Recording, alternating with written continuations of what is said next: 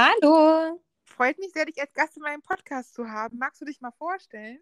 Ja, sehr gerne. Mein Name ist Sabrina. Ich bin 28 Jahre jung und ich bin hauptberuflich tätig als Personalreferentin und bin nebenberuflich Entspannungstrainerin, Yogalehrerin und habe einen Migräne-Podcast inklusive Instagram-Account und TikTok-Account und Facebook-Gruppe und so weiter und kläre über das Thema Migräne auf. Wow, danke. Da machst du ja echt richtig viel.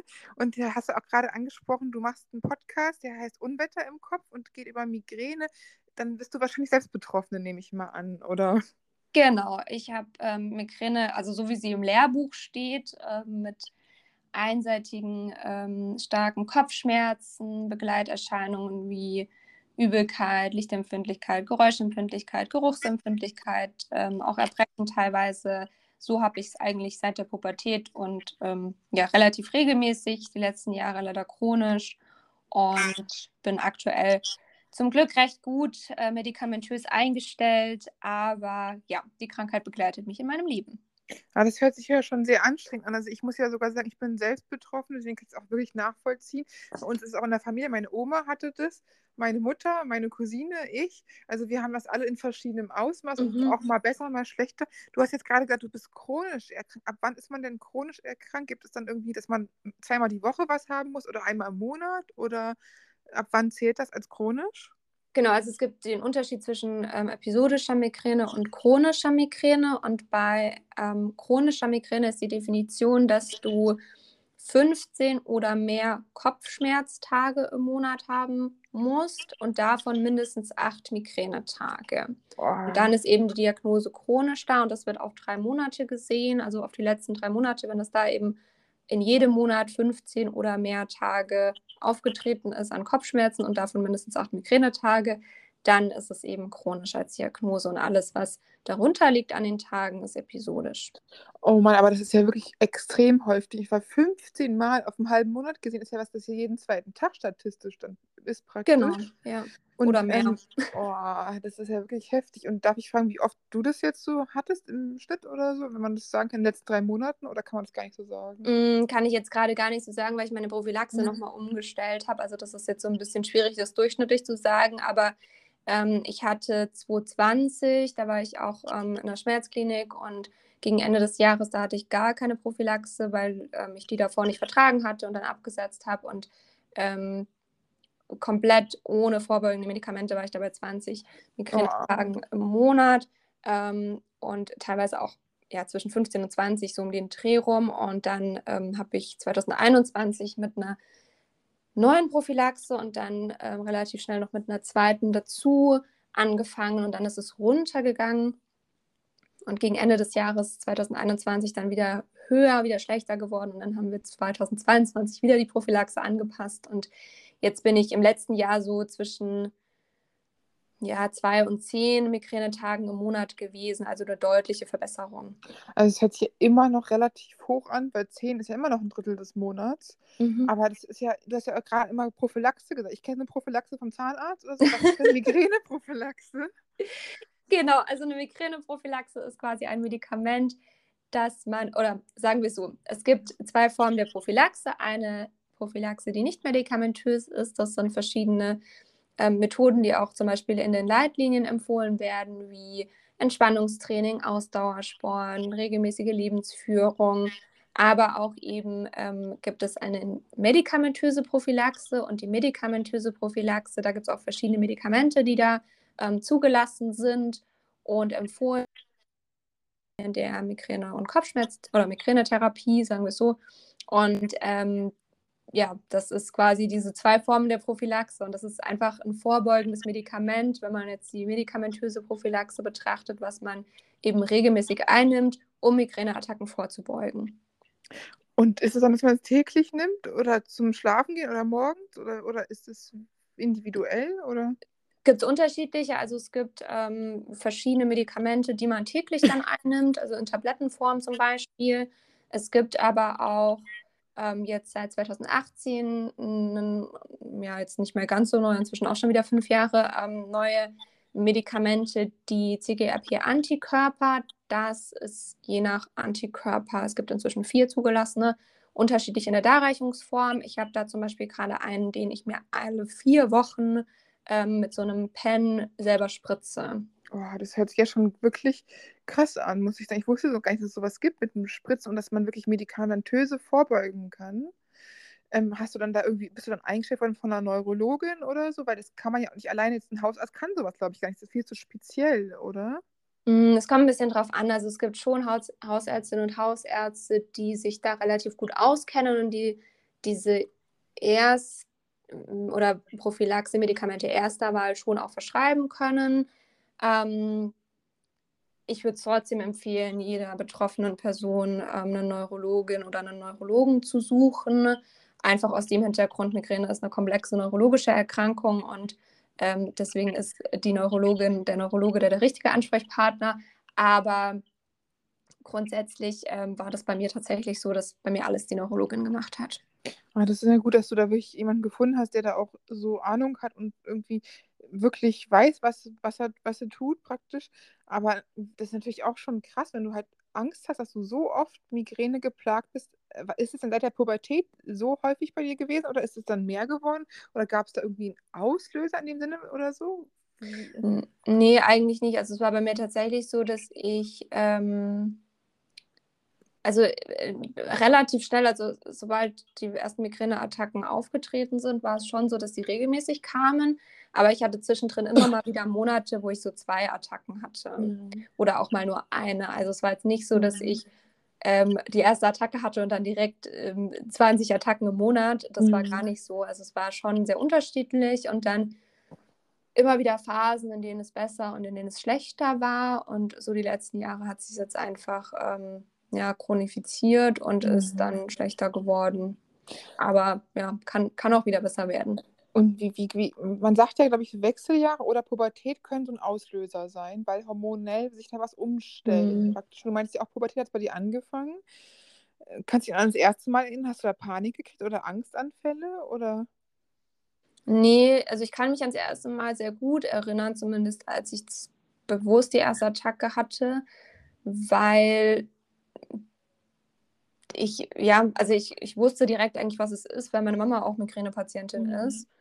Und ich dadurch das schon kannte, also dass sie ähm, dann sehr starke Kopfschmerzen hat, sich ins Dunkle legen muss, ähm, mit Übelkeit begleitet. Und ähm, genau das hatte ich in dem Moment. Und dadurch war ich dann relativ, mhm. also ich, ich wusste dann einfach, okay, das ist bestimmt jetzt auch eine Migräneattacke und habe dann mit ihr darüber gesprochen. Und sie hat dann auch relativ schnell mit mir eine Neurologin aufgesucht. Ach, das war ja noch Glück im Unglück, dass du wenigstens wusstest, was es ist und nicht dachtest, genau. ein Schlaganfall oder so, weil es kann ja nach außen. Ich habe das auch mal gehabt mit einer tauben Lippe, einer tauben Zunge, ja. einer tauben Gesichtshälfte. Und das Schlimmste, was ich ja nach wie vor finde, ist auch nicht taube Arme, sondern wirklich wenn man auf dem Auge Ausfall erscheint mhm. so Aura, das finde ich auch wirklich, wirklich todesbeängstigend, äh, weil ich hatte es einmal im Fitnessstudio nach dem Sonnenstich gehabt und einmal in einer ganz extremen Studienabschlussarbeitsphase und einmal von Stress und einmal von Sonne hat es irgendwie ausgelöst, aber ich habe da wirklich Panik gekriegt, weil ich das davor schon eine längere Zeit nicht mehr hatte und gar nicht mehr dachte, es kommt jetzt zurück irgendwie.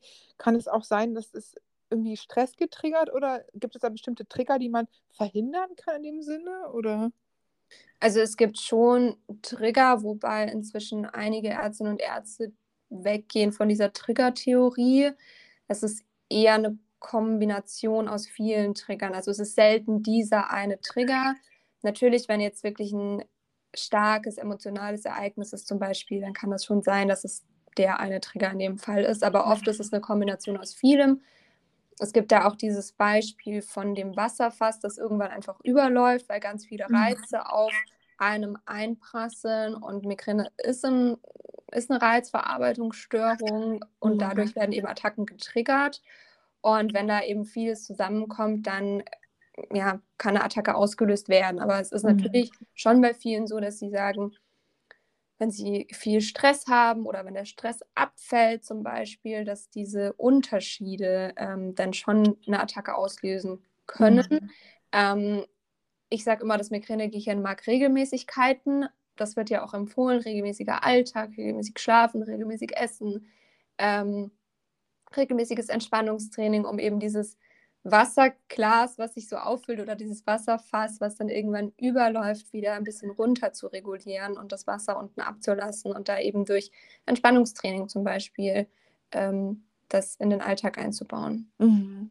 Aber es ist echt gut, dass man da auch so noch erstmal wahrscheinlich mit normaler Prophylaxe, so in Entspannung und Erholung und auch Yoga oder so machen kann. Aber ab wann würdest du den Leuten denn raten, dass sie jetzt wirklich wie du auch medikamentose Prophylaxe nehmen? Dann ab fünfmal im Monat, ab zehnmal, ab zweimal die Woche oder kann man das gar nicht so sagen? Man kann das gar nicht so pauschal sagen. Es gibt ja die Leitlinien ähm, zur Migränetherapie und die sind von der Deutschen ähm, Gesellschaft für Neurologie ähm, geschrieben worden. Und ganz viele Expertinnen und Experten waren da beteiligt.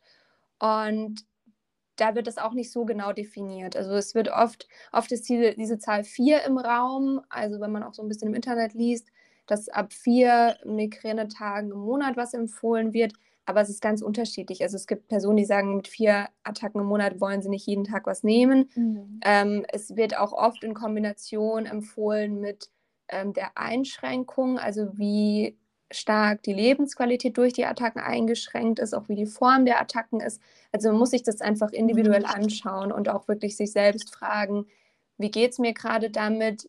Bin ich dadurch sehr eingeschränkt oder sage ich, das kann ich handeln? Mhm. Ähm, das muss man dann wirklich individuell mit, mit den Ärztinnen des Vertrauens besprechen. Also sowohl entweder Hausarzt, Hausärztin oder halt ähm, Schmerztherapeut, Schmerztherapeutin, Neurologin, mhm. Neurologe, was, was man da auch immer für jemanden an der Hand hat. Ja, das kann ich verstehen. Natürlich ab viermal will man, wenn man einmal die Woche hat und vielleicht nicht so ganz extrem, dass man vielleicht deswegen nicht gleich Medikamente nehmen kann. Aber man sieht ja auch, das kann ja sich auch chronifizieren. Man ist ja jeder Mensch individuell irgendwie. Das ist natürlich auch wahrscheinlich schwierig, das abzuwägen. Aber was ist denn der Unterschied zwischen Kopfschmerzen und Migräne? Weil ich glaube, leider ist es noch oft so, dass Leute mhm. Vorurteile haben und sagen, ach, jeder hat mal Kopfschmerzen, ohne zu sehen, was Migräne wirklich für eine krasse, schlimme Sache ist. So. Ja, also bei Migräne ist es, ähm, also man muss dazu sagen, es ist sehr unterschiedlich. Migräne mhm. ist immer individuell, sie ist nicht immer so, wie sie im Lehrbuch steht. Aber wenn man jetzt sich die Diagnosekriterien anguckt, die gibt es, die kann man sich online einfach durchlesen. Ähm, da ist schon de, der oder der Tenor ist stark, mittlere bis sehr starke Kopfschmerzen, oft einseitig, muss nicht immer sein. Ähm, mit Kombination von Begleiterscheinungen, wie die, die ich vorhin genannt habe, mhm. Übelkeit, Erbrechen, Geräuschempfindlichkeit, Geruchsempfindlichkeit, Lichtempfindlichkeit, gibt noch eine ganze Reihe, also mhm. anderen Begleiterscheinungen, aber das ist so das, was oft genannt wird. Und eben auch die Tatsache, der Schmerz wird stärker durch Bewegung. Das muss nicht sein, wenn man jetzt ähm, sich wirklich viel draußen bewegt, dass man joggen geht oder so, sondern es kann auch sein, wenn man Treppen läuft oder ähm, im Haushalt was macht, putzt, dass es dadurch eben verstärkt wird, der Schmerz und dass man eigentlich den Drang hat, sich in ein dunkles Zimmer hinzulegen, zurückzuziehen und das sind eben so die, ja, die Kriterien, die für eine Migräne zutreffen. Im Vergleich vielleicht zu Spannungskopfschmerzen, da ist es oft so, dass es durch Bewegung besser wird. Ah, okay, das wusste ich gar nicht. Und wie ist es, dieses, was jetzt zum Beispiel sehr extrem ist, jetzt wie eine Taubheit in der Hand, in der Lippe oder ähm, auch Aura, also dass im Auge wirklich wie so ein Blitzlicht zu sehen ist, wo man schon nicht sehen kann, was ja auch echt schlimm ist, was ich auch selber kenne. Das ist dann wahrscheinlich immer Migräne und gibt es nicht beim Kopfschmerz, oder? Das ist ja schon wirklich, oder Ja, gibt, gibt es das auch also bei Kopfschmerzen? das ist dann in der Regel die Migräne-Aura, ähm, was Mhm. ja nicht alle haben, aber viele, Mhm. ähm, weil es gibt ja Migräne mit und Migräne ohne Aura. Mhm. Und bei der Aura, ich finde das immer sehr schade. Deswegen finde ich es schön, dass du es jetzt gerade ansprichst Mhm. mit dem, mit dem Taubheitsgefühl oder dem Kribbeln in den Armen, in der Zunge, in, in der Lippe. Mhm. Ähm, weil die Aura ganz oft in der Gesellschaft, habe ich zumindest den Eindruck, dargestellt wird als diese Lichtblitze, diese Mhm. Gesichtsfeldeinschränkungen. Und das ist es halt nicht. Also ich habe lange Mhm. gedacht, ich habe keine Aura, weil ich das nicht habe Mhm. visuell, aber ich habe es dafür eben genau wie bei dir, dass ähm, bei Mhm. mir die eine Seite so ein bisschen taub wird, wie wenn der Arm einschläft Mhm. oder auch ähm, an der Lippe. Das habe ich oft. Und ähm, dann kann eben, also die Auraphase oder fangen wir so an, die Migräneattacke hat ja vier Phasen. Es gibt so eine ähm, Vorphase, dann gibt es die Aura, die Kopfschmerzphase und die Erholungsphase. Und die Aura hat eben nicht jeder die Aura-Phase, mhm. dann hat in dem Fall die Migräne nur drei mhm. Phasen. Aber wenn man eben die Aura-Phase hat, dann ist es so, dass danach eine Kopfschmerzphase folgen kann, aber auch nicht muss. Mhm. Das haben wir gerade im Vorgespräch auch schon drüber gehabt. Mhm. Manche haben auch nur die Aura und dann folgt nicht eine Kopfschmerzphase. Und da ist es dann natürlich schwierig zu erkennen, mhm. was ist das, weil das dann nicht so leicht diagnostiziert werden kann, wie wenn man jetzt sagt, okay, ich habe eine Aura, eine visuelle, dann folgt mhm. eine Kopfschmerzphase, eine starke, ich will mich mhm. zurückziehen, dann kann der Arzt, die Ärztin schon eher sagen, ja, okay, klingt schon nach einer Migräne.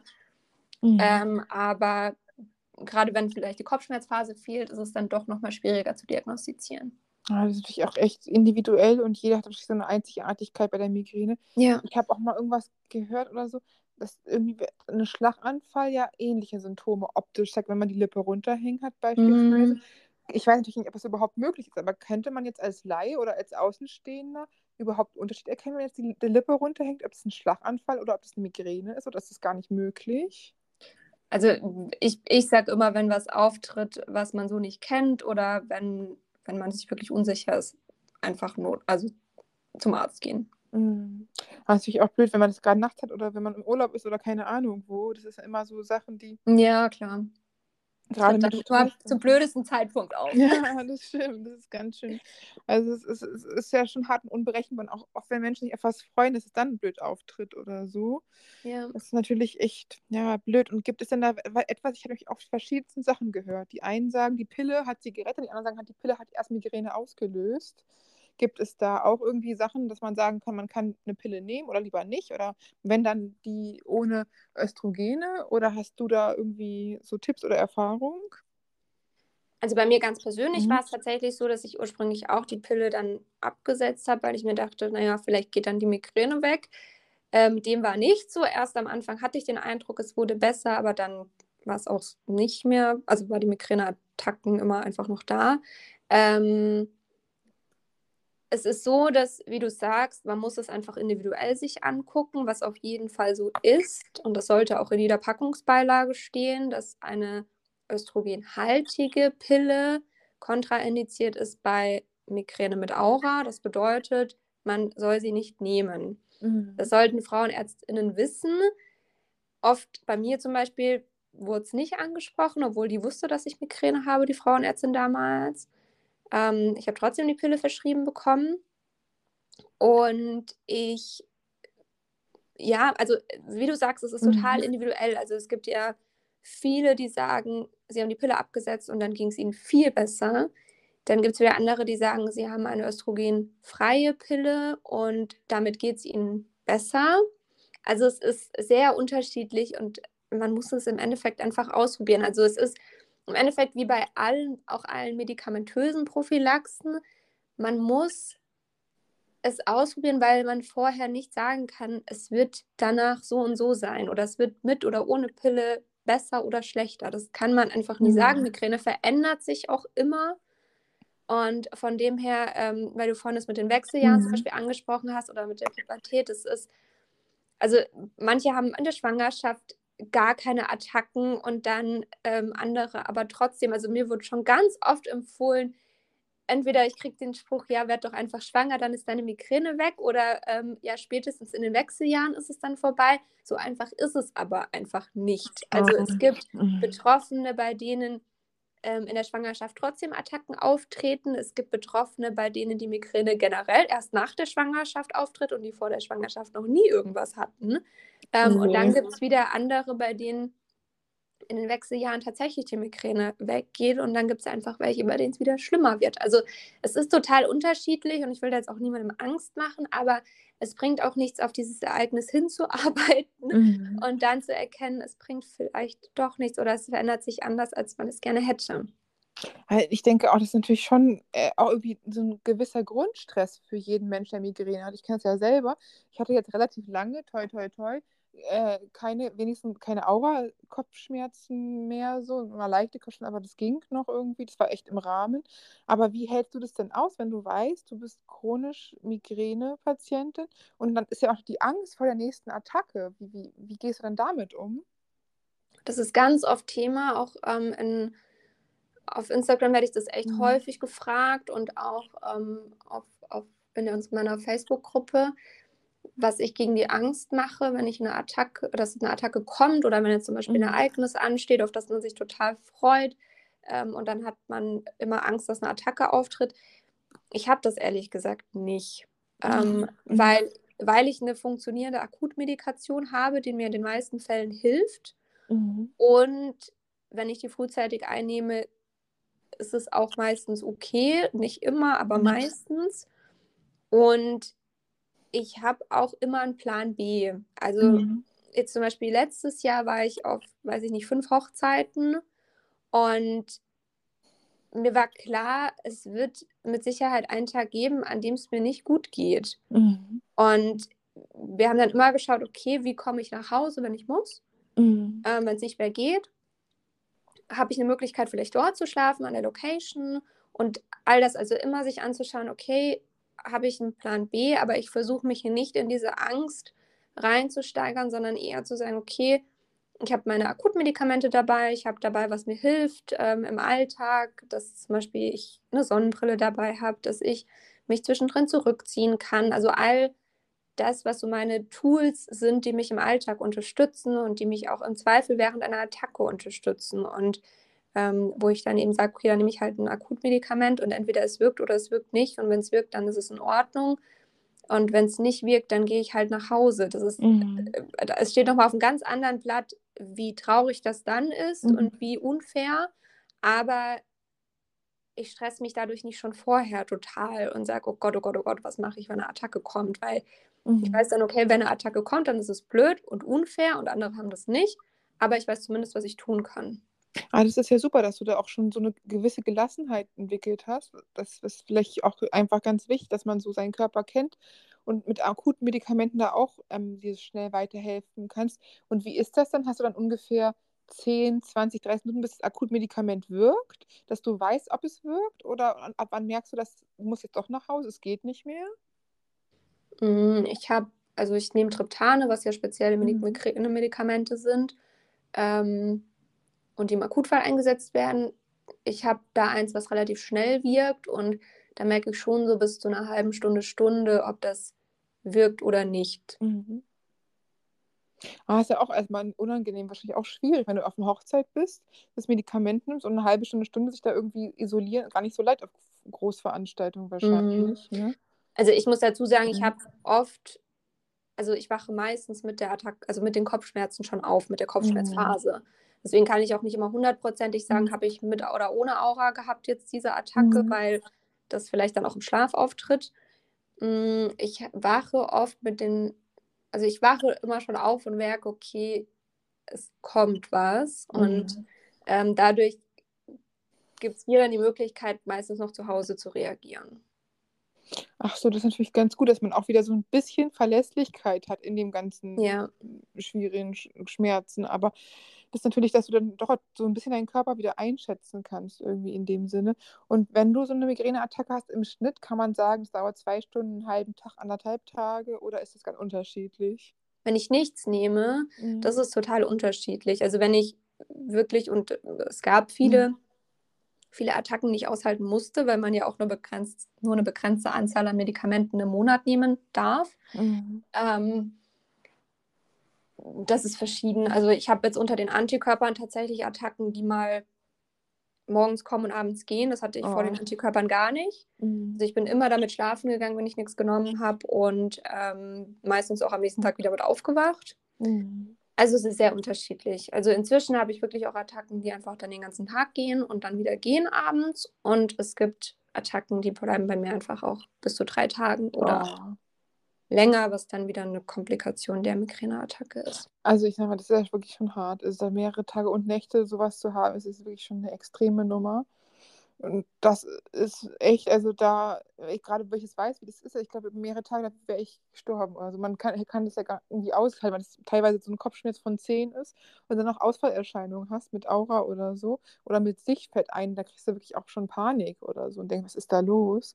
Und du hast auch noch mal gerade gesagt, die Triptane oder die darf man nur eine gewisse Menge von nehmen. Generell Schmerzmittel, ja. Ach so, wie Also, viele darf man im ähm, Monat nehmen? wenn man eben Triptane und da zählen auch normale Schmerzmittel mit rein, also alles, Mhm. was man so frei verkäuflich in der Mhm. Apotheke bekommt, was ja ähm, irgendwie eher äh, inflationär verwendet wird, habe ich so den Mhm. Eindruck. Ähm, es gibt eine 10-20-Regel und die besagt, dass man an maximal 10 Tagen im Monat Triptane und andere Schmerzmittel nehmen darf und Mhm. 20 Tage entsprechend ohne, dass man dann, also 10-20-Regel, im Endeffekt 30 Tage im Monat Mhm. ähm, und eben an 20 Tagen ohne. Und wenn man das überschreitet regelmäßig, dann kann die Gefahr oder besteht die Gefahr, dass es einen Medikamentenübergebrauchskopfschmerz gibt, der sich entwickelt. Und um aus dem wieder rauszukommen, muss man dann eine Medikamentenpause machen. Hm, ja, auch schwierig. Weil man hält ja in diesen Extremschmerzen, würde man ja alles geben, dass der Schmerz aufhört. Und das ist natürlich dann auch schlimm, wenn man sagt, ich muss jetzt aushalten, obwohl ich das jetzt eigentlich dringend brauche. Mhm. Ist es denn so, dass du ähm, durch die Triptane diese Migräneattacke extrem verkürzen kannst, dass du weißt, dass jetzt statt drei Tage drei Stunden oder 30 Minuten oder auch nicht immer? Doch, also wenn ich, ähm, also Triptane helfen ja gegen alle Begleiterscheinungen, also Mhm. nicht nur gegen die Kopfschmerzen, sondern auch gegen Übelkeit, Erbrechen und so weiter. Mhm. Also wenn ich das Triptan relativ frühzeitig nehme, dann bin ich danach schmerzfrei, tatsächlich. Das bedeutet nicht, dass es mir gut geht wie an Tagen, an denen ich keine Attacke habe, aber es geht so weit, dass ich meinen Alltag normal bewältigen kann, Mhm. wenn ich das rechtzeitig nehme.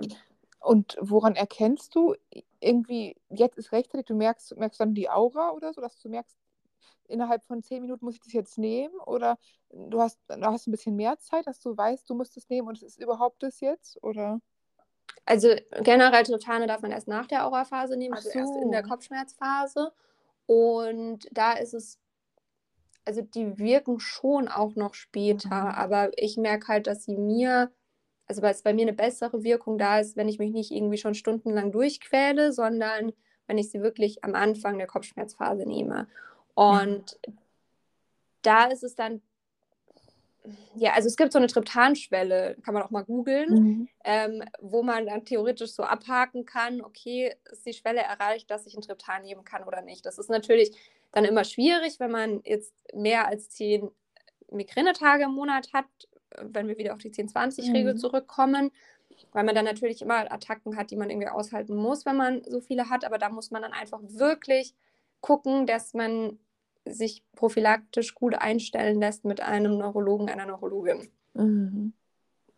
Krass, also es ist schon heftig. Und ich habe gerade nochmal dran gedacht, an meine Migräne mit Aura, die ich letztes Mal hatte, da war das, dass ich wirklich extreme Augenmigräne hatte, so, so einen weißen, blitzigen Zacken gesehen hatte, der erst rechts war, dann mit unter unheimlichen Kopfschmerzen rechts und dann rübergewandert ist auf die linke Seite und links dann so ein Zackenblitz war und da dann der Kopfschmerz. Das ist wirklich so wie gewandert, von der einen Gehirn zur anderen Gehirnhälfte. Aber ich hatte da jetzt gar keine Aura vor, dass ich jetzt, und du meinst ja auch gerade, in der Aura darf man das gar nicht nehmen. Und ich glaube, ich habe das dann aber damals genommen, als das mit den Augen war. Ist das Ja, das ist, also, gefährlich? es ist, also man sollte es nicht nehmen, tatsächlich, es ist so. Und warum? Besteht auch eigentlich im, im Beipackzettel. Ähm, ich, ich kann hier jetzt keine medizinische Mhm. Beratung geben, das Mhm. darf ich auch gar nicht. Aber es gibt da auch ein sehr gutes Seminar, zum Beispiel von der Migräneliga dazu, wo das auch erklärt wird.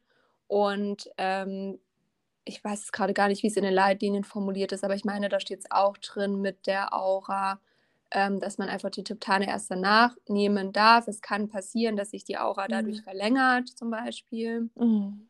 Wenn man ähm, das Triptan zu früh einnimmt. Aber es ist ganz Mhm. richtig, wie du sagst, es ist nicht immer Mhm. so, also es ist immer sehr einfach zu Mhm. sagen, es gibt vier Phasen der Migräneattacke, Mhm. ähm, Vorphase bis zu drei Tage vor der eigentlichen, äh, vor der Aura und so weiter. Also es ist immer Mhm. sehr theoretisch, da ist es immer sehr einfach, aber es ist nicht so Mhm. äh, zu differenzieren. Also so einfach ist es halt in der Praxis nicht. Mm, Ich muss auch dazu sagen, ich habe noch nie Triptane genommen. Ich hatte dann natürlich dann nur so normale Apothekenschmerzen Ja, das genommen. darfst du nehmen der Aura. Es geht nur um Ah, ist ja Triptane. Weil bei Triptane sind ja auch nochmal was Spezielles. Die muss man ja auch sich verschreibungspflichtige Medikamente vom Arzt, da gibt es ja auch Gründe für. Die sind ja auch nicht ganz so ungefährlich, glaube ich. Ne?